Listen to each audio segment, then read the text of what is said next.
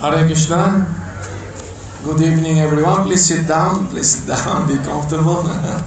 Uh, thank you. I'm so happy to be here in, in the Georgetown Ratha, second day of Ratha Yatra. this is unique in ISKCON, huh? No other ISKCON temple do two Yatras on the weekend.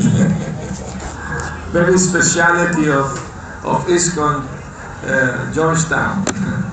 So it's very nice, very nice, very enthusiastic. Devotees are happy, chanting, dancing, having prasad, you know, associating with one another and cherish their, their realization about Krishna consciousness. This morning I was giving class, uh, Chaitanya Charitamrita, describing how Lord Chaitanya was dancing in front of Lord Jagannath and expressing so much love and ecstasy uh, for the Lord. So this is the process of Krishna consciousness is, is actually very natural. If one tries to be something what, which one is not, there is no happiness. Uh, because you're trying to be something you are not. But if you try to be what you really are, there is happiness. So naturally we are servant of Krishna. That's our natural uh, position, condition. So to come together to serve Krishna by hearing, chanting, and uh, pulling the cart, and doing bhajan, and do the worship, everything is done to please Krishna. And in that way, everyone is pleased because we are part of Krishna. When Prabhupada visited uh, South America, Venezuela, uh, he, he spoke with many people.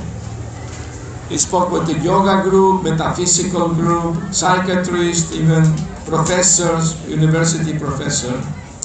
Uh, I remember the metaphysical group and the yoga group came almost simultaneously to talk with him. And, and the yoga teacher, of course, he has the idea that God doesn't have a form or a name because that will be a limitation. So Prabhupada asked him, uh, but do you believe that God created the universe? He said, yes, of course. We believe in God. We are not atheists. He created the universe. Very good. Prabhupada said, with our tiny brain, we can manufacture 100 to 100 airplanes, 747, 747 for 500 passenger. And God, with his unlimited brain, he makes millions of planets floating in, in the space. Do you believe that? The professor say, uh, Swami, you mean that God has a brain? Prabhupada said, yes, thank you for confirming. It means, brain means a person. So that way he was convincing him, he told him about the three aspects of the Absolute Truth. Brahmeti, Paramatmeti, Bhagavan iti. He spoke about the sun, the sun rays, you know, uh, entering the window. Uh, you know, the molecules, have you seen the sun rays? Sometimes a small little particle. The Bhagavatam say that one of those particles are six atoms together. Imagine, the Bhagavatam um, written 5,000 years ago was already speaking about atoms. And that Paramatma entered each and every atom. Otherwise, I mean, one great scientist, he won a Nobel Prize for physics. He said very humbly, we only know that there is something inside the atom that is moving, but we don't know why. But we know why. because Krishna's Paramatma entered the atom, activate the proton, neutron, that's why the atom is activated. Because of the presence of the Lord. He's inside everything and outside everything. Uh, nobody is equal to him, nobody is superior to him. So anyway, the yoga professor became very impressed and he asked Prabhupada, uh, Swamiji, I am a married man, I have a family, have responsibility. How can I practice spiritual life uh, being very busy? And Prabhupada said, do as my uh, devotees, chant Hare Krishna. And the man said, I don't know how to chant Hare Krishna. Can you please teach me? Prabhupada said, yes, repeat after me. And he made him repeat the Maha Mantra. Hare Krishna, Hare Krishna, Krishna Krishna, Hare Hare, Hare Rama, Hare Rama, Rama Rama, Hare Hare. Prabhupada said, you chant this holy name, you will have a very nice spiritual life. And the devotee gave him a pamphlet with the holy name on it and everything. The metaphysical uh, group was led by a lady. Her name was Connie Mendes. And she raised her hand and said, Master, to me, this chanting repetition of Hare Krishna is some kind of self-hypnotism. Like some tribes in Africa, they chant different things, they they enter a state of self-hypnotic. Prabhupada said, that's your opinion, but you are not an authority. Krishna say in the Bhagavad Gita, Satatam Kirtayanto Mam. My devotees are always chanting my glories. She said, well, for us in the Western world, the authority is Saint Germain, some obscure French philosopher, you know. And, and she said, according to him, we have to chant the name of God, I am. Prabhupada said, I am is not a name. Huh? uh, Adonai, Jehovah, you know, God, Krishna, Govinda, Ram are names of God, but I am is not a name. She said, well, in the Bible, when one was asked, who are you? He said, I am who I am. Prabhupada said, I'm not familiar with that part of the Bible. Any of my students know what this happened? Yes, Prabhupada, I read the Bible. Uh, it is when uh, Moses was asked by God to free his people from slavery in Egypt. So Moses asked God, and if people ask me who sent me, what should I say? And God answered him. He didn't see him, just hear the voice. Tell them who I am, who I am. He didn't want to give the name even. he could have said Vishnu. he didn't say the name. Anyway, uh, Prabhupada said, that's all right. God can say I am. You can, we can also say I am. But his I am and our I am is different. When God say I am means I am the supreme. And when we say I am, we are the small part. Uh, and the lady argue, argumented, we are, in essence, we are all the same.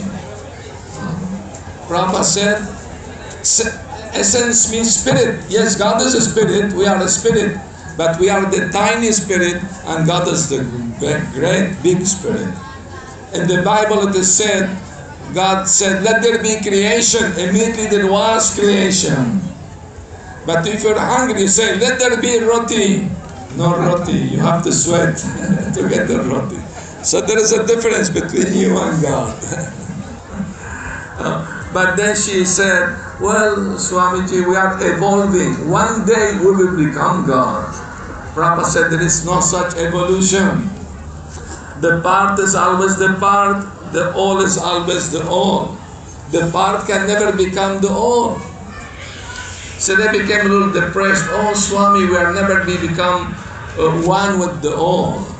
Prabhupada said, you are already in the all, but you are not the all. It's like a part of a machine. You can say it's one with the machine, but the part is not the all machine, it's part of it. Do you accept that we are part of the all? She said, finally, yes, Swami, I accept. Very good, Prabhupada bring the prasad. End of discussion. so unless she agree, we'll continue, you know. Uh, this is thing about Prabhupada, when he speak to people, he will, he, he will always try to convince them with, with logic and reason. Uh, and unless they are convinced, he will not stop the philosophy argument. No? Like he spoke with this Cardinal Danielou in France, and he was trying to uh, explain to him that killing animals, killing the cows and eating is not good. The Bible said we should not kill. But the man was arguing different reasons. No, no, that refers not to not killing human beings.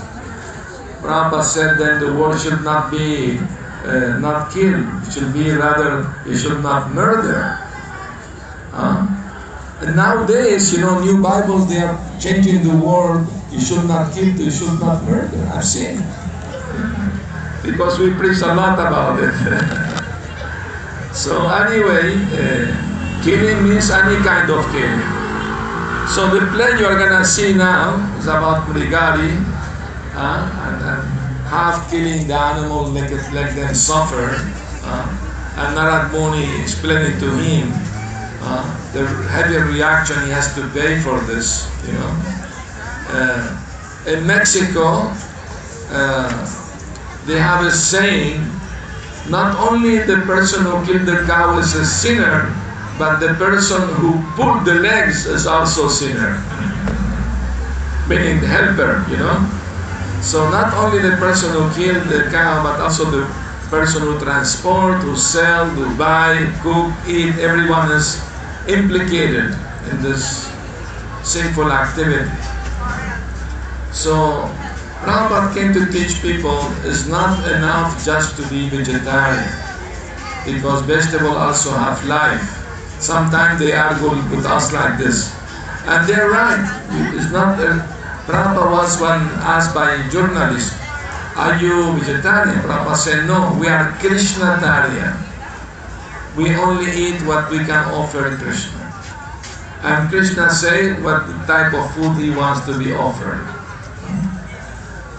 So it's very important thing, you know. Uh, Sometimes in Mexico, most people are Christian. So some people, you know, come to our temple and they come with their Bible even sometime, you know, they like to argue a little bit.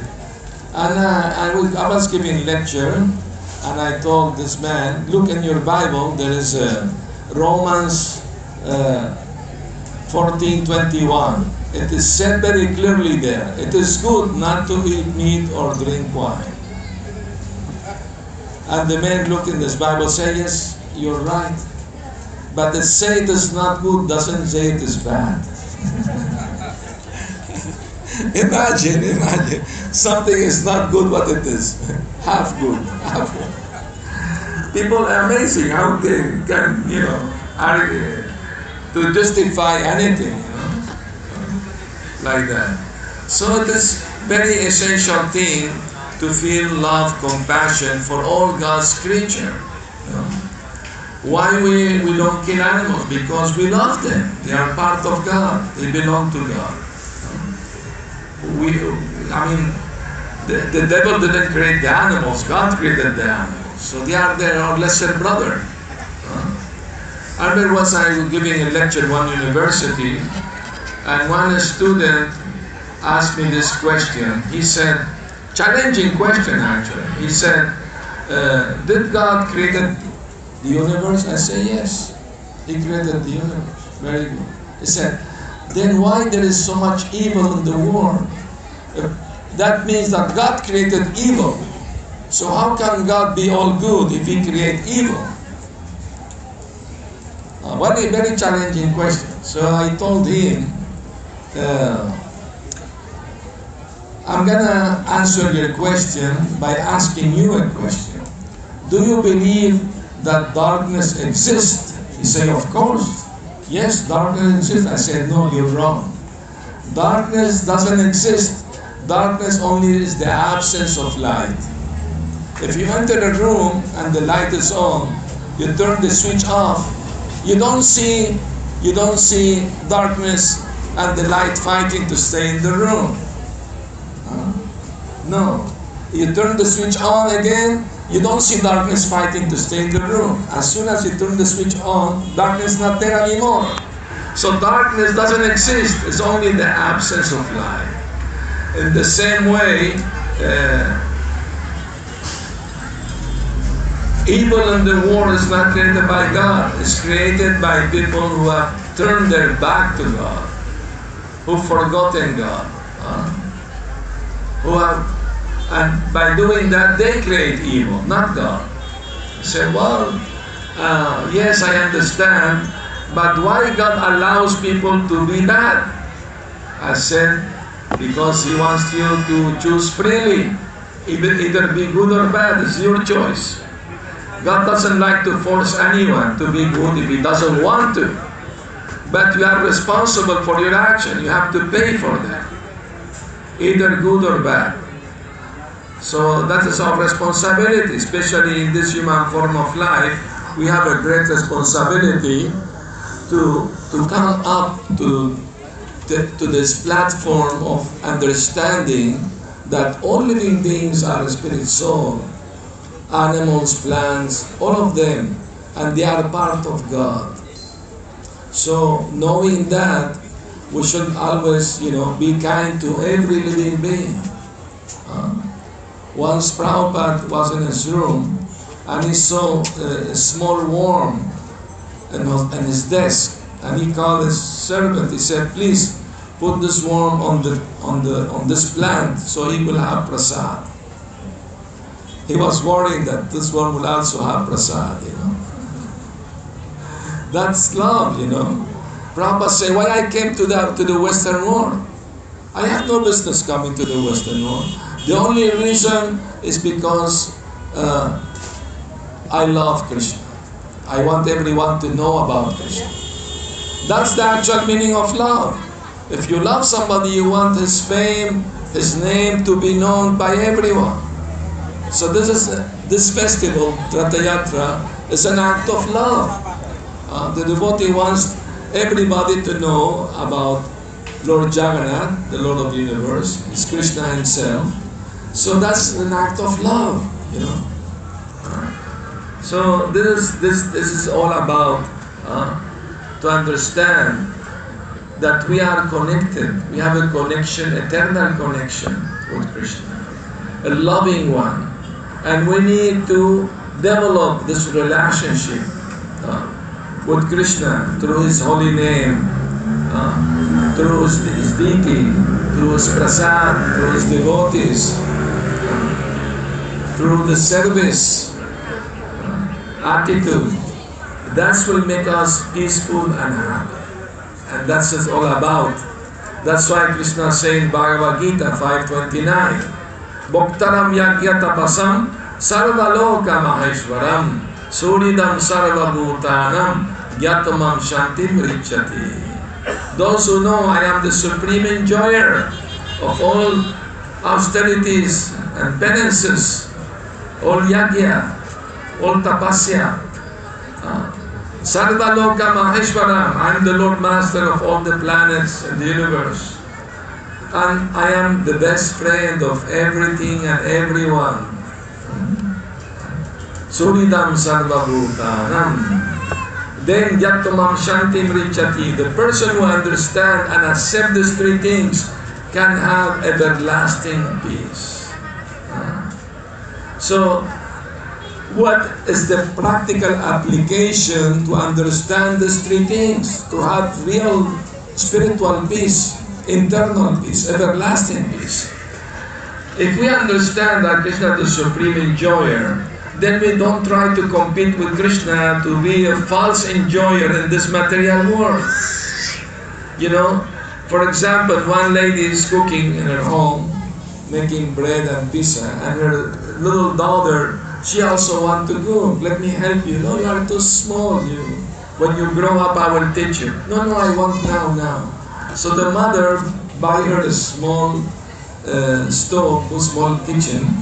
Okay, you cook next to me here, the bread, and, and the girl playing, the putting bread in the oven and everything. It's only child play. There's no real bread coming out from that. In the same way, we are trying here to be imi- God, imitation God. but it's not working. Why is not working? Because it is artificial. We can be real enjoyers. We can be subordinate enjoyer. Under Krishna's protection, we can enjoy.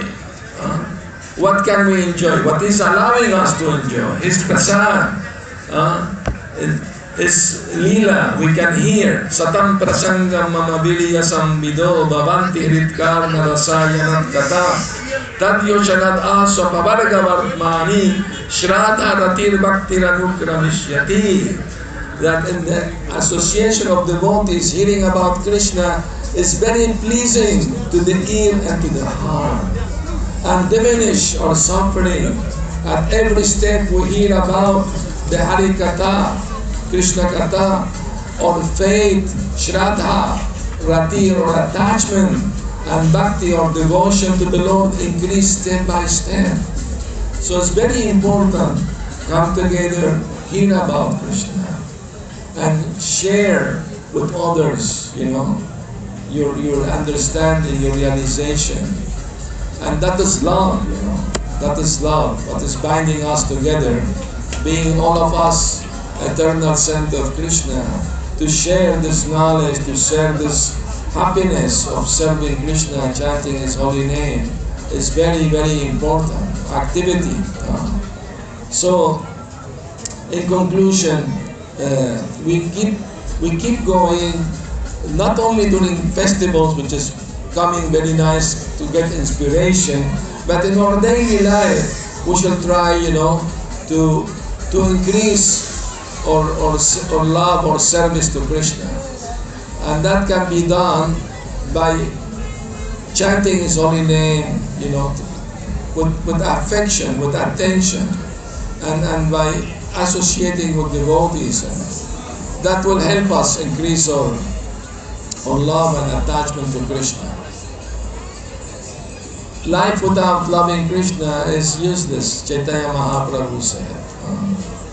It's like a life of an insect. That's die, is born in the night, die in the night, you never see the sun. Conclusion, there is no sun. So uh, ignorant people, they think there is no God, there is nothing after life. Uh, you know, once uh, a group of scientists went to Africa to study the gorillas. So they made contact with one uh, group of gorillas and they start teaching them to communicate with them with hand sign, you know. So they could do that, they could teach them, and they were having conversation with the gorillas.